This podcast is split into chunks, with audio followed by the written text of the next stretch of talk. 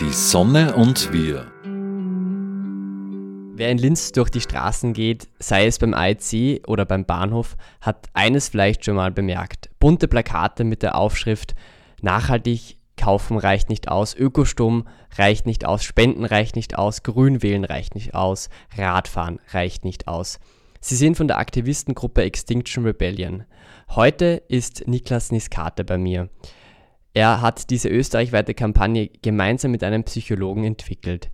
Herr Niskate, warum reicht vermeintlich klimafreundliches Verhalten nicht aus? Also grundsätzlich, wenn klimafreundliches Verhalten ausreichen würde, dann hätten wir jetzt nicht die Probleme, die wir haben mit nach wie vor steigenden Emissionen, mit katastrophaler Verfehlung unserer äh, Pariser Klimaschutzziele etc.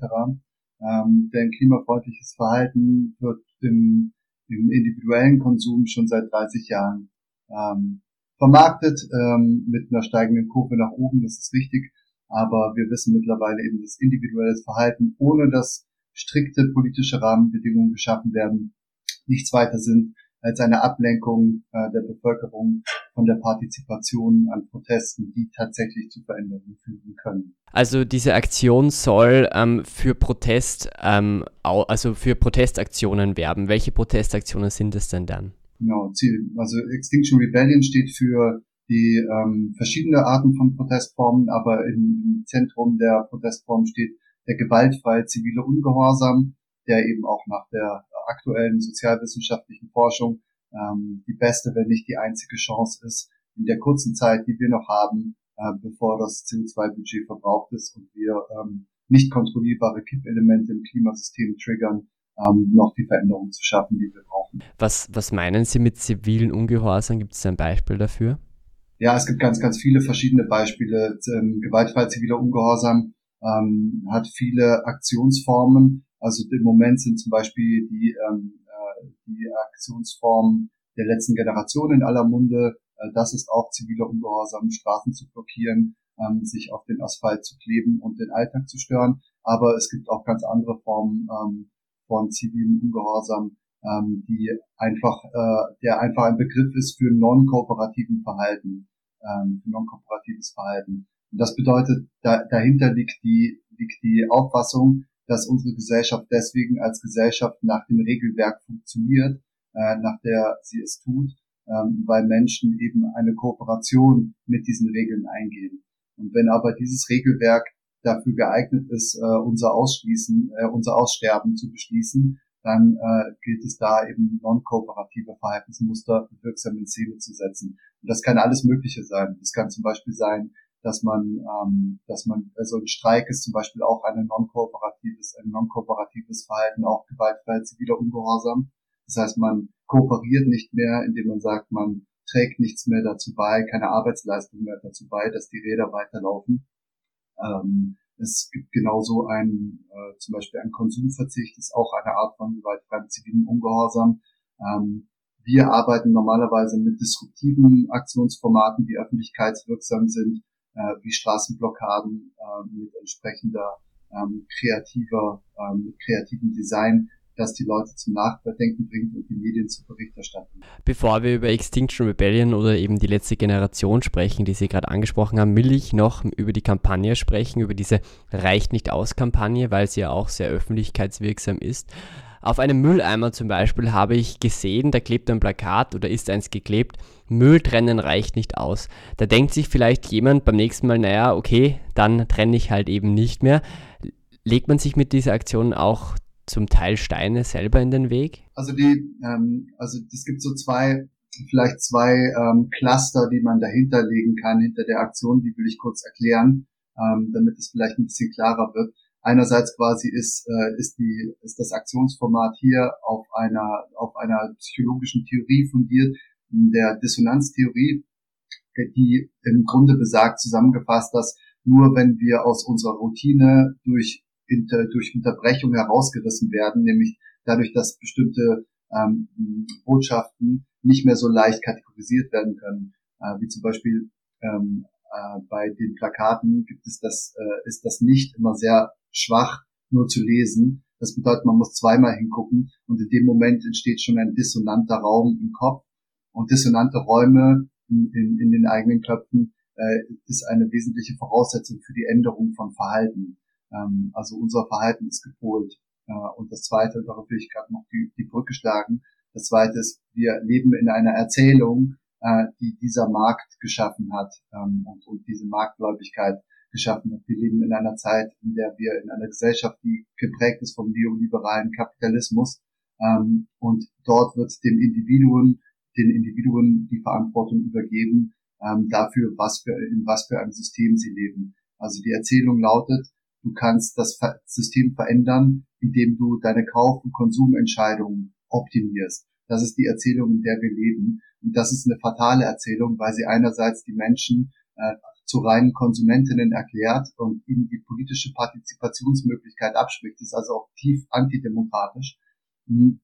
Und zum anderen quasi auch die Ablenkungsleistung hierin besteht, die eigentlich Verantwortlichen, nämlich die politischen Entscheidungsträgerinnen aus der aus dem Verantwortungsblickfeld zu rücken. Ähm, und das ist ein riesengroßes Problem auch für Aktivismus, weil ganz viele Menschen eben nicht äh, sich trauen, sich dem Protest anzuschließen, weil sie das Gefühl haben, sie selber leben ja nicht klimabewusst oder nicht klimabewusst genug und wo sind da die Grenzen. Das heißt also mit zum Beispiel Geschichten wie Flugscham äh, oder, ähm, oder Fleischessenscham oder Autofahrscham äh, wird ganz gezielt ähm, gearbeitet, damit es eben nicht zu breiten Protesten kommt, obwohl wir schon längst eine breite Mehrheit haben für mehr Klimaschutz, auch in diesem Land.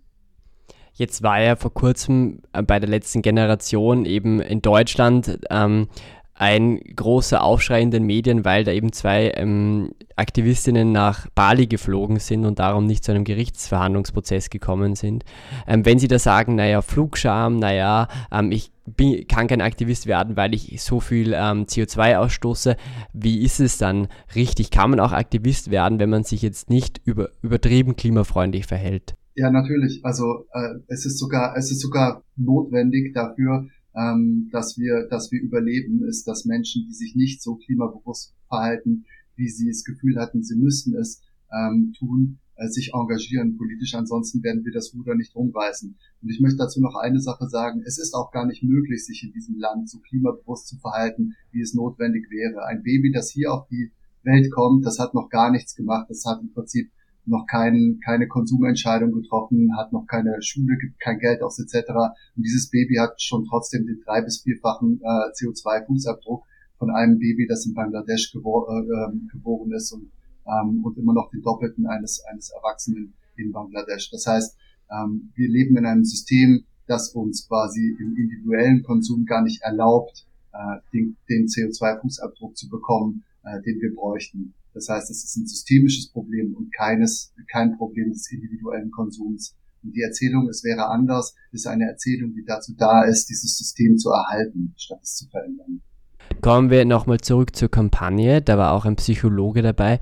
Können Sie sich noch erinnern, welche Einwände oder welche Vorschläge dieser Psychologe hatte, eben um diese Reicht nicht aus Kampagne zu gestalten? Also Einwände hatte, hatte er gar nicht. Es ist tatsächlich eher, ähm, kam das aus, ähm, aus dem Psychologie-Department. Das war auch nicht nur ein Psychologe, sondern es haben sich verschiedene ähm, PsychologInnen und psychologische Studentinnen ähm, äh, zusammengefunden und haben lange darüber diskutiert, wie man Klimakommunikation wirksamer machen kann und wie man auch besonders das Thema, über das wir gerade geredet haben, adressieren kann. Äh, und ähm, er ist dann eigentlich mit der Idee einer, einer Kampagne, die auf Dissonanz beruht, auf mich zugekommen, äh, beziehungsweise auf Extinction Rebellion und dann hat sich das Konzept äh, zusammen entwickelt. Also es gab keine Einwände dafür. Ähm, vielleicht das auch nochmal zum Verständnis. Also alle Klimabewegungen, die ähm, die zivilen Ungehorsam machen, ähm, arbeiten mit Disruption, das heißt mit einer Unterbrechung des Alltags, um einen Raum zu bekommen, in dem andere Dinge gedacht werden können. Das ist nichts anderes als eine Art der kommunikativen Disruption, diese Kampagne. Und diese Disruption, ähm, von der Sie jetzt sprechen, wie, wie, wie schaut es denn da aus mit dem Feedback, wenn Menschen da aus ihrem Alltag rausgerissen werden? Wie schaut es denn aus mit dem Feedback zur Reicht nicht aus Kampagne? Mhm. Also ähm, wir haben erstaunlich äh, positives Feedback gekriegt. Wir hatten äh, gar nicht damit gerechnet, ähm, dass das passiert. Es sind ähm, es ist vor allem, es hat ganz, ganz viel Interesse geweckt. Also wir haben diese Sticker auch mit QR-Codes ähm, versehen, um messen zu können, quasi wie viele Menschen tatsächlich sich die Mühe machen, dann auch noch ähm, nachzuschauen, was das eigentlich bedeutet. Ähm, und es ist wirklich, ähm, es ist, glaube ich, sechs oder siebenmal so hoch gewesen, wie wir äh, erwartet haben. Das heißt, die Resonanz war sehr, sehr hoch. Ähm, und wir haben ganz viele ähm, Nachrichten bekommen, ähm, die vor allem das Design äh, gelobt haben und sich gefreut haben darüber. Ähm, wir haben so zum Beispiel auch Nachrichten bekommen äh, von Menschen, die diese Poster bestellt, bestellen wollten, um sie bei sich selber aufzuhängen. Ähm, also das war alles sehr überraschend eigentlich. Also negatives Feedback haben wir, naja, ich meine, aus der üblichen Ecke von den Menschen, die dann die Plakate abgerissen haben oder eben draufgeschrieben haben, Klimaaktivismus reicht nicht aus oder sowas. Ähm, das haben wir auch gekriegt, aber es war im Vergleich zu der positiven Resonanz wirklich überschaubar. Wie, wie groß waren denn die Aufrufzahlen auf den QR-Codes? Also wir haben mehrere tausend äh, QR-Code-Scans in Österreich gehabt. Über ein Statement eines Plakates der Reicht nicht aus Kampagne will ich jetzt nochmal genauer sprechen, nämlich da steht, eine Klimademo reicht nicht aus. Es ist ja aber schon bestätigt und ähm, Studien belegen, dass das Fridays for Future in Österreich und in Europa vor allem etwas ausgelöst hat. Wird es so nicht ein wenig klein gemacht? Ja, es ist genau der Diskurs, der mit diesem Plakat eröffnet wird.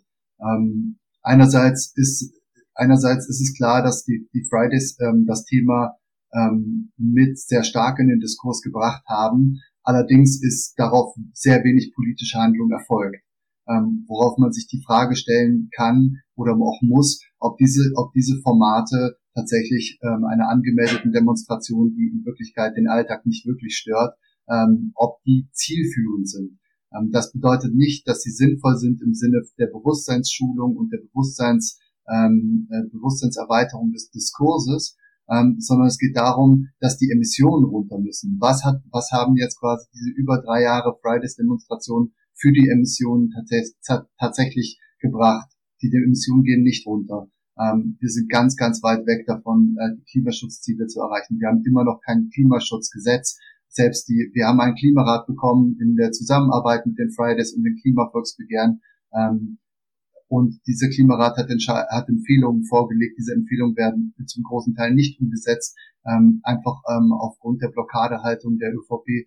Ähm, das heißt, wir, wir sehen, dass eigentlich diese Aktionsform, ähm, die die Fridays gewählt haben, die auch schon teilweise ungehorsam ist, aber immer noch mit einer Kooperation ähm, mit dem Regelwerk einhergeht, nämlich mit einer angemeldeten Demonstration. Diese, dieses Aktionsformat gibt es eben seit 40 Jahren im Klimaaktivismus und seitdem ist nichts passiert. Das heißt, wir müssen uns die Frage stellen dürfen, ähm, ob das genug ist, was wir dort machen. Und äh, unsere Antwort darauf ist eben nein, wir müssen, ähm, wir müssen anfangen, non-kooperatives Verhalten in die Öffentlichkeit zu tragen, zu zeigen, dass eine breite Zivilgesellschaft nicht mehr kooperiert mit einem Regelwerk, das uns alle vernichtet. Sie wollen also in zivilen Ungehorsam treten. Sind Sie selber schon mal in zivilen Ungehorsam getreten? Ja, also bin ich, ähm, bin ich auch, ähm, würde das sonst auch nicht äh, propagieren, äh, wenn ich das nicht selbst gemacht hätte. Ähm, die Strafen in Österreich, ähm, je nach Aktionsformat, also wir haben ja grundsätzlich einmal, wir haben ja ein verfassungsmäßiges Versammlungsrecht. Das heißt, das ist ein, ein Verfassungsrecht, ähm, was eben über der Straßenverkehrsordnung steht. Das heißt, wenn wir ähm, wenn wir eine Straßenblockade machen mit über drei Menschen, dann gilt es als eine politische Versammlung, die nicht angezeigt, also nicht angemeldet wurde. Und die Strafe, die man dafür bekommt, ist die einer Verwaltungsanzeige für das Nicht-Anmelden einer politischen Versammlung. Die politische Versammlung selber ist vom, Verfass ist vom Verfassungsrecht geschützt.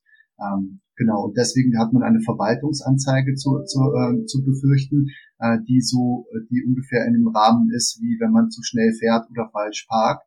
Ähm, genau, und die, und die Verwaltungsstrafhöhen, die variieren auch, aber die sind eben ungefähr in, in der gleichen Höhe. Das heißt, mit Strafrecht hat das erstmal gar, gar nichts zu tun. Sie haben vorhin davon gesprochen, dass ähm, Plakate abgerissen werden. Ähm, und bevor sie überhaupt abgerissen werden können, müssen sie ja mal hingeklebt werden und vor allem finanziert werden. Wer finanziert denn die Reicht nicht aus Plakate? Ähm, die Finanzierung der Es reicht nicht aus Plakate sind, ähm, die Finanzierung läuft über die Spenden, die Extinction Rebellion bekommt. Um, wie abhängig ist man bei Extinction Rebellion von solchen Spenden? Gingen manche Aktionen, die man machen wollte, nicht, weil man zu wenig äh, finanzielle Mittel hatte? Ja, also wir sind abhängig davon, dass wir, dass wir Spenden, Spendeneingänge haben. Weil wir sind 100% Spenden finanziert. Wie hoch ähm, sind denn die Spenden für Extinction Rebellion im Jahr 2022 zum Beispiel?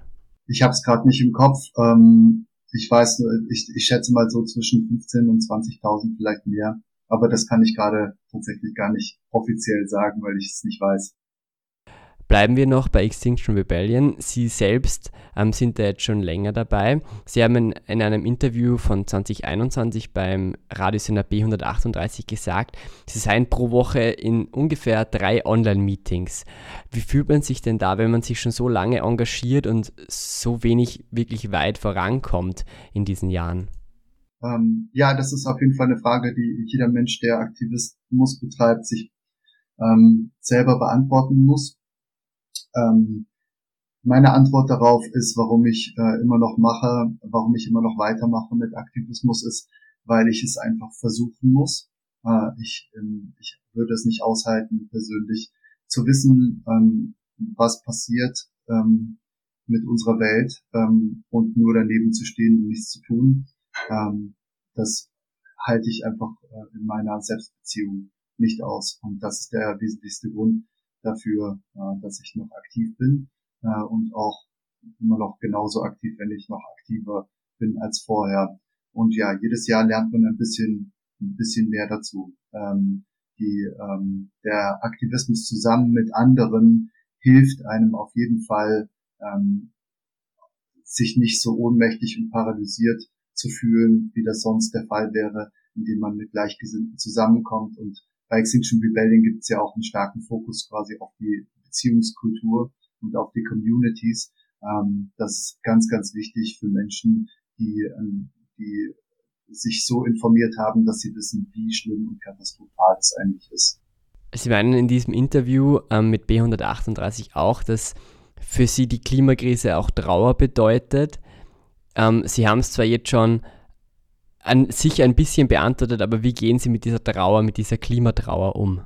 Ich glaube tatsächlich, dass Trauer was ganz, ganz, ganz Wichtiges ist, nicht nur für, für die Individuen, sondern ich glaube, dass wir auch als Gesellschaft ähm, es schaffen müssen, in einen Trauerprozess einzusteigen, ähm, weil die, weil wir eine Welt bereits verloren haben, die wir, die viele Menschen noch, von der noch viele Menschen glauben, dass es sie noch gibt also wir werden nie wieder zurückkehren in, in eine in eine stabile Welt, in einem intakten Ökosystem.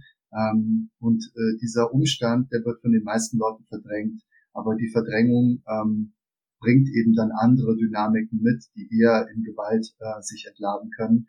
Ähm, ein Trauerprozess hingegen hilft der Gesellschaft ähm, zu heilen und gemeinsam Lösungen zu finden, gemeinsam ko zu kooperieren.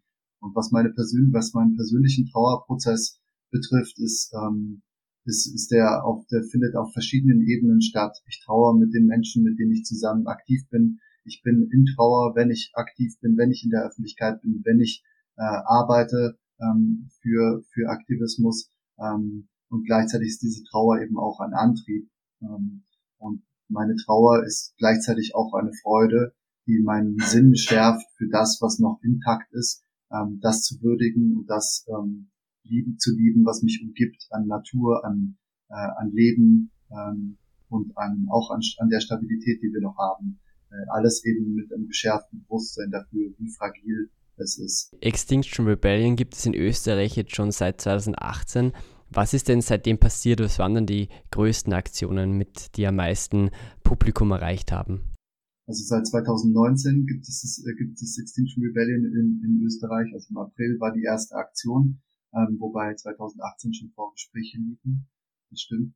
Ähm, wir haben, wir haben, also ich denke mal, eine der, der wichtigsten und größten Errungenschaften von unserem Protest ähm, ist die Tatsache, dass in Österreich ein Klimarat ähm, zustande gekommen ist. Das ist eine direkte Umsetzung unserer dritten Forderung gewesen, ähm, nach Bürgerinnenräten, die ähm, eben zufällig gelost und ähm, durch Expertinnen informiert ähm, inform also informierte Entscheidungen treffen, die als Konsens für die Gesellschaft gelten können.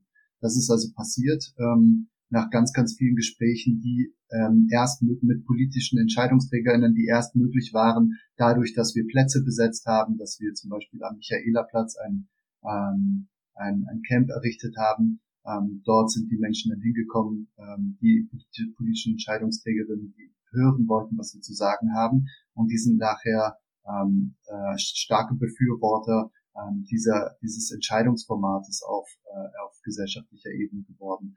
Also das ist ein direkter Impact auch von unserer Arbeit. Natürlich äh, haben wir viele softe, ähm, softere ähm, Einflüsse auch, indem jedes Mal, wenn wir eine Aktion gemacht haben, die in Zeitungen, ähm, äh, in Zeitungen und Nachrichtenformaten äh, in anderen Medien ähm, öffentlich wurde, äh, immer deutlich gemacht. Wir haben, wir haben Wissenschaft vermittelt, wir haben ähm, die Problematiken von Einzeltopoi vermittelt, zum Beispiel, warum es ähm, warum es nicht geht, dass weiterhin fossile Megaprojekte ähm, gemacht werden. Wir haben im Lobau bleibt Kontext ähm, den großen Impact gehabt auf die Zivilgesellschaft, äh, den Diskurs befeuert über die Sinnhaftigkeit von solchen Projekten etc. Da ist schon ganz schön viel passiert insgesamt. Aber das Problem, ähm, das wir halt sehen, ist, dass die Gesellschaft eigentlich bereit wäre für das, was wir vorbereitet und auch mit informiert, mit Informationen und ähm, Informationsvermittlung ähm, durch unsere Aktionsformate geschafft haben, dass die Politik nach wie vor blockiert eben und den, den Willen von Info der informierten Bevölkerung eben nicht umsetzt in einem, in einem entschiedenen Klimaschutzgesetz. Ähm, und das ist auch der Grund, warum wir ähm, unseren Protest in Zukunft noch mehr in diese Richtung adressieren werden äh, und auch in die Richtung von den Lobbys aus der fossilen Energie, ähm, von der Fossilenergieindustrie, ähm, die eben genau diesen Bürgergriff und die Politik fester zieht im Moment. Mhm. Stimmt das Klischee, ähm, dass man bei Umweltschutzbewegungen und, und auch bei Extinction Rebellion ähm, die meisten Aktivistinnen ähm, einfach privilegierte Akademiker sind? Ja, ich würde das gerne differenziert beantworten. Ähm, also wir haben eine große Diversität an Menschen bei uns, ähm, die aus ganz unterschiedlichen ähm, Bereichen kommen. Aber natürlich ist der ist, ist die Möglichkeit, Aktivismus zu betreiben, mit Privilegien verbunden. Das hat jetzt nichts mit den Gruppen selber zu tun, sondern das hat was mit der Systemstruktur zu tun. Ähm, wenn du ein Mensch bist, der von neun bis fünf äh, oder von neun bis sechs äh, in der Fabrik steht und arbeitet und nachher heimkommt und sich um eine Familie kümmern muss, ähm, dann, dann hast, dann fehlen dir die Ressourcen äh, dafür, das zu machen. Ähm, und, ähm, und auch, auch der Zugang, der Zugang und auch die, ähm, das persönliche Interesse ist halt auch was mit Zeitressourcen zu tun, sich quasi mit den Fakten auseinanderzusetzen. Das sind halt auch sehr, sehr komplexe, ähm, sehr, sehr komplexe Zusammenhänge, warum die Klimakrise und warum der Biodiversitätsverlust ein Problem ist. Ähm, und Medien und Politik haben es ja in den letzten Jahrzehnten versäumt, ähm, das in einfache Sprachen für die Menschen zu übersetzen, damit die Menschen verstehen, auch die, die keinen akademischen Background haben, wie schlimm es ist. Das heißt, es ist nicht, es geht nicht, das Privileg ist quasi nicht eins, das, die, das von den Bewegungen kommt, sondern es ist ein systemimmanentes Privileg. Ähm, und dafür haben wir eigentlich eine sehr hohe Diversität. Ja, aber das ist ein Problem. Zum Abschluss noch die Frage, die Sie ähm, vorhin aufgeworfen haben und noch, noch nicht beantwortet haben. Reicht Klimaaktionismus aus? Das wird die Zeit zeigen, ob Klimaaktionismus ausreicht. Ähm, ich bin auf jeden Fall zutiefst überzeugt, äh, dass ähm, gewaltfreier ziviler Ungehorsam als Klimaaktionismus die beste Chance ist, die wir haben, ähm, Veränderungen noch herzustellen. Und ich berufe mich dabei auf, ähm, auf sehr renommierte Sozialforschung, Forschung, wie zum Beispiel die von, äh, von Erica Chenoweth zu zivilen Ungehorsam, die das 20. Jahrhundert, im 20. Jahrhundert über 300 Protestbewegungen untersucht hat, ähm, die ähm, bei gewaltfreiem zivilen Ungehorsam eben sehr, sehr erfolgreich waren bei einer Beteiligung von von der kritischen Masse, die gar nicht so hoch ist, der Bevölkerung an diesem Aktionsformat zwischen 3,5 und 6 Prozent der Bevölkerung immer erfolgreich waren. Das heißt, ähm, das ist das ist das ist die Grundlage, ähm, auf der ich äh, auf der ich Aktionismus betreibe. Mhm.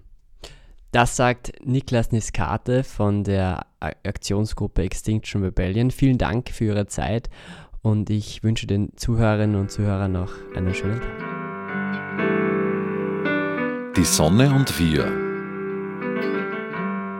Die wöchentliche Sendung zum Klimaschutz wurde in Kooperation mit der Sonnenwelt entwickelt. Die Sonnenwelt in Großschönau im Waldviertel bietet auf Basis von Erd- und Menschheitsgeschichte unzählige Einblicke in die derzeitige Energieversorgung mit Öl, Gas, Kohle und Atom. Spielerisch werden die Möglichkeiten durch die Kraft der Sonne greifbar gemacht. Sie erleben zwölf übergreifende Ausstellungsthemen mit über 1100 Exponaten.